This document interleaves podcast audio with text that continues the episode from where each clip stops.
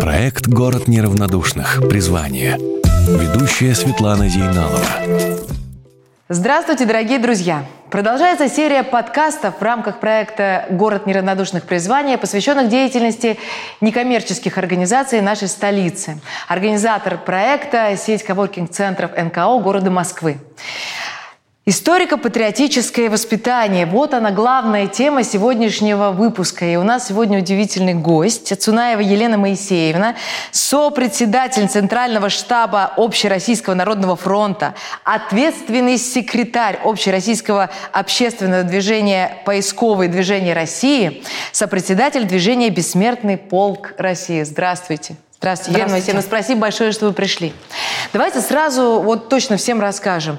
Сколько уже лет существует ваше движение? Чем вы занимаетесь? И какие ваши вот главные, самые яркие достижения, которые можете похвастаться? Ну, Само движение общероссийское, поисковое движение России, появилось сравнительно недавно, в 2013 году. Но учредили его поисковые организации со всей страны, стаж работы которых был 30, 25 лет, 20 лет. В 89-м была первая всесоюзная экспедиция, и это была моя первая экспедиция тоже. Сейчас общероссийское движение имеет наше 82 региональных отделения, это почти полторы тысячи поисковых отрядов. Какие-то из них являются юридическими лицами, какие-то нет. Работы мы ведем в 37 боевых э, регионах нашей страны, включая Сахалинскую область, где велись бои, э, велись бои в ходе советско-японской войны. Чем мы занимаемся? У нас э, есть уставная цель и задача – это содействие органам государственной власти увековечению памяти – Память... Мы должны знать имя каждого солдата. Мы его знаем, мы должны его знать. Вопрос э, именно увековечить на государственном, на государственном уровне, уровне, защитить его государством, сохранить его, даже в том случае, если у него родных и близких не осталось. К сожалению, такое тоже встречается. Мы э, помогаем гражданам. Есть у нас такая тема «Судьба солдата», общественные приемные, куда можно обратиться и э, уточнить судьбу своего родного человека. Или погибшего, или вернувшегося, но умершего, например, до рождения. Вот как мой дедушка, он ушел из жизни в 61 году и, естественно, не успел мне рассказать ни о чем. Вот как он воевал, я узнал только из архивных документов. Много внимания мы уделяем, конечно, нашим ребятам молодым, потому что поисковое движение – это очень разные люди. Возраст участников от 14 до бесконечности. И если вот так посмотреть, то мы, ну, такая срез народа. Сколько людей сейчас объединяет ваша организация? Ну, по нашим подсчетам, движение – это такая организация, где нету там членского билета, но где-то порядка 42 тысяч человек. 42 тысячи человек? Да. Ничего себе! В Москве только порядка двух тысяч поисковиков. С каждым годом становится все больше или вот это какое-то стабильное число людей? А, больше участников в наших мероприятиях, потому что мы их проводим в разных регионах, они для разного возраста, у нас и музеи есть, и выставки есть. А поисковиков, ну, наверное, которые в поля выезжают, примерно одинаково, потому что работа очень специфическая, не каждый захочет и сможет ей заниматься. Но потихонечку мы увеличимся. Например, у нас стало больше а, поисковых отрядов, которые образованы на базе вузов или колледжей. У нас даже есть такая ассоциация студенческих поисковых отрядов. У вас есть какое-то международное сотрудничество с другими странами, с другими организациями? Оно было всегда, потому что в первую очередь, конечно, с теми странами, которые входили в состав Советского да. Союза, и мы вместе воевали против нацизма, победили нацизм, и мы с ними очень-очень дружим, потому что по-другому быть не может. А, бои шли Беларуси бои шли в Украине и Молдове. И э, совместная работа, она, без нее никак нельзя. Запросы мы тоже получаем с самых разных уголков нашей страны. И вы знаете, что и шествие «Бессмертный да. полк» тоже проходит в самых разных уголках нашей страны, везде, где есть наши соотечественники. Хотя война как бы по времени отодвигается от нас все дальше и дальше, но память э, во внуках и правнуках жива. Молодежь участвует. Жива, но она жива, наверное, еще и потому, что живо поисковое движение России, конечно, потому что у нас есть такое э, замечательное явление, как бессмертный полк России, который необыкновенно всплеск, дал всплеск интереса именно к семейной истории. Конечно, и гордости своими деды, дедами, своими отцами и прадедами. Лен, вот с вашей точки зрения, вот велика ли роль некоммерческих организаций в поисковом движении и вообще в патриотическом воспитании наших детей?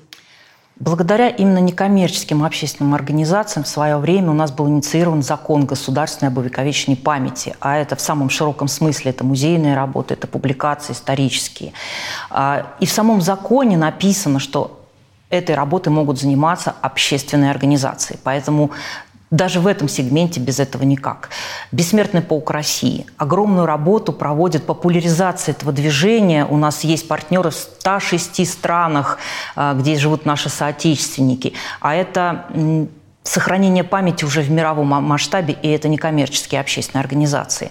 Патриотические организации, которые занимаются просветительской деятельностью, музейной деятельностью. Если подвести итог, можно сказать, что если бы не было некоммерческого сектора вот в этом сегменте, государство просто бы не справилось. Участник подкаста Алексей Орешков. Детский реабилитационный центр вдохновения. Э, дети, которые у меня занимаются, это не только дети нашего центра. Это дети ближайших поселков, это дети из Москвы приезжают, с дач.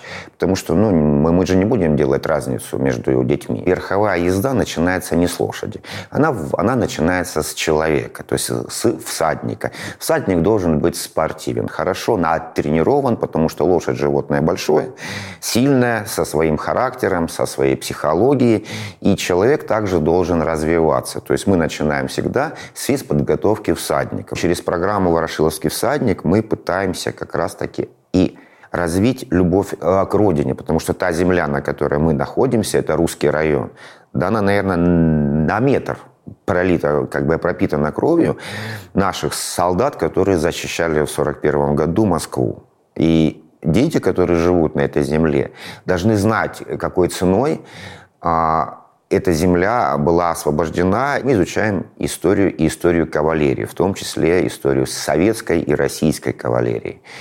А, и лошадь нам в этом помогает. И фильмы. Мы каждый, мы каждый месяц, у нас идет просмотр одного из фильмов и его обсуждение. И уже они не смеются, потому что в конце э, этой программы мы всегда показываем фильм «Обыкновенный фашизм». Вот, для того, чтобы дети понимали, что же тогда было и как это страшно. Вот у нас здесь на столе лежит книга «Имена из солдатских медальонов». Это, наверное, те самые имена, да, которые были открыты благодаря вашим поисковым отрядам. Это такая книга памяти именно поисковиков. Вот э, вы держите десятый выпуск, такой для нас юбилейный. А, их всего а, томов, соответственно, 10, и в каждом из них имена, которые поисковики установили либо по медальону, либо по номерной медали, или благодаря архивным поискам, зацепившись за одну фамилию, например, а, найденную в ходе поисковых работ.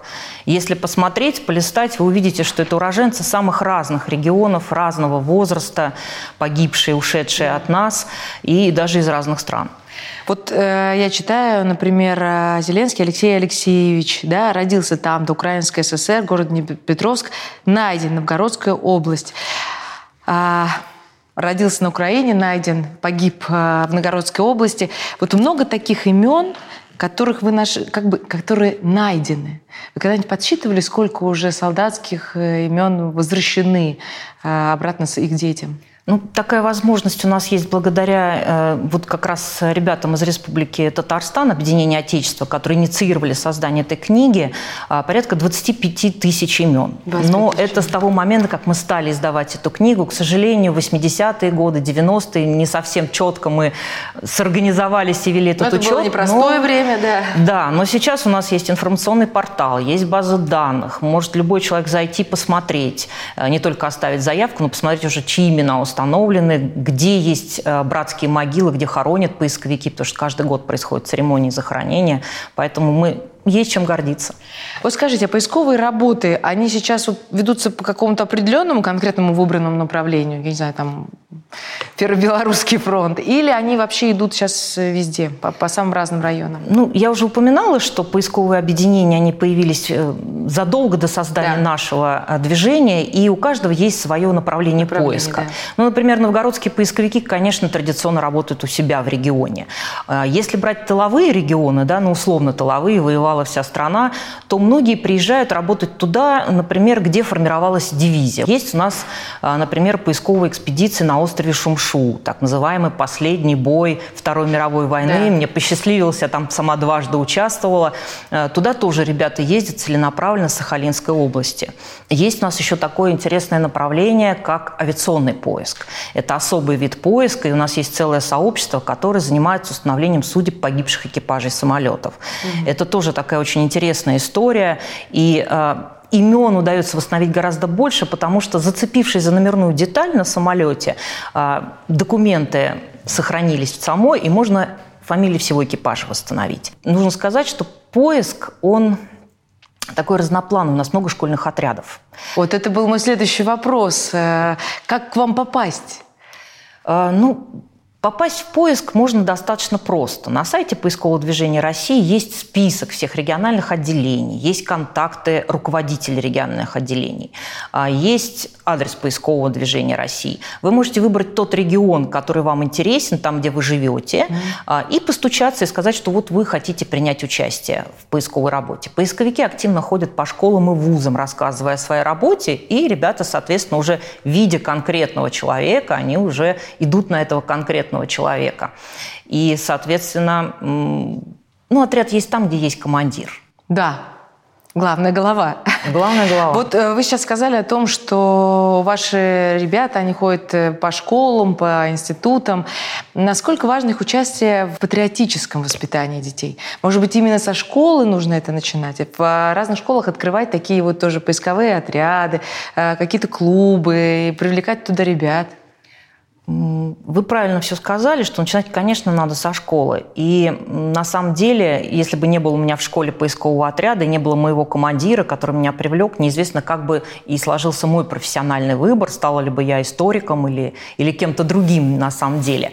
А, другая сторона вопроса то, что мы не гонимся за количеством, и это движение не может быть массовым, потому что в отличие, может быть, от других видов добровольчества, когда можно просто там прийти посадить дерево, хотя есть и специальные виды, да, там э, более сложные. Поисковик должен готовиться. У нас есть специальные школы поисковика, у нас есть учебные программы, у нас проходит тестирование. Потому Ты что... просто так с улицы не придешь, надо Нет, готовиться. с улицы можно прийти, но в экспедицию с улицы просто так не попасть нет, не возьмем, Понятно. потому что ты, когда едешь в экспедицию, ты отвечаешь не только за себя, ты отвечаешь за работу отряда, и за тобой репутация всего движения, как у тебя получится. Поэтому молодой человек, когда он попадает к нам в экспедицию, он как минимум должен э, начальными знаниями, не в смысле истории Великой Великой Отечественной войны. Этому можно всю жизнь учиться. Но начальными знаниями, которые необходимы поисковику, и главное пониманием, кто он, что он и зачем он едет, это нужно заранее. А какие знания это нужно? Вот это что, разве дело опасное? Как-то готовиться нужно? Нужно э, знать э, доброчебную помощь, первые признаки доврачебной помощи. Нужно э, понимать э, методику и практику самой поисковой работы, как искать, и когда ты нашел, что необходимо делать. Ну, понятно, техника безопасности при самых разных случаях. Если ты идешь по лесу, как, если ты потерялся в лесу, вдруг такое, не дай бог, случилось, что нужно делать, как поступать. Э, нужно понимать, например, в антропологии человека, а, для того, чтобы сориентироваться, когда ты уже нашел останки погибшего, один-два человека, мужчина, женщина, взрослый, молодой человек. Конечно, для этого есть более опытные поисковики, но мы этому все равно учим. Когда мы говорим про нашу Великую Отечественную войну, то, конечно же, сразу перед нами, да, в наших душах, перед нашими глазами всплывает слово патриотизм. Это понятие очень важное для нас сейчас. Вот с вашей точки зрения, что это такое в новом разрезе нового времени для новых детей? Действительно, очень часто термин патриотизм а, связывают с сохранением памяти о героях Великой Отечественной войны. И это, естественно, очень важная составная часть. Но а, современный молодой человек, да и современный поисковик, гражданин нашей страны, он воспринимает патриотизм в широком смысле. Вот я бы для себя определила, почему поисковики патриоты. Не только потому, что они сохраняют память, а потому что они действуют. Деятельный патриотизм – это то, э, что актуально сегодня. Любая добровольческая общественная организация, независимо от того, чем она занимается, помогает ли государству решать проблемы, например, людей с ограниченными возможностями, занимается ли экологическим вопросом, историческим просвещением. Это люди, которые готовы помочь своей стране, своей родине в решении каких-то задач. И это патриоты. Спасибо вам большое. У вас огромные планы. Желаю вам больших побед и всего самого наилучшего. Спасибо большое. Ну а я хочу всем напомнить, что с нами была Цунаева Елена Моисеевна, сопредседатель Центрального штаба Общероссийского народного фронта, общественный секретарь Общероссийского общественного движения «Поисковый движение России» и сопредседатель движения «Бессмертный полк России». Thank you.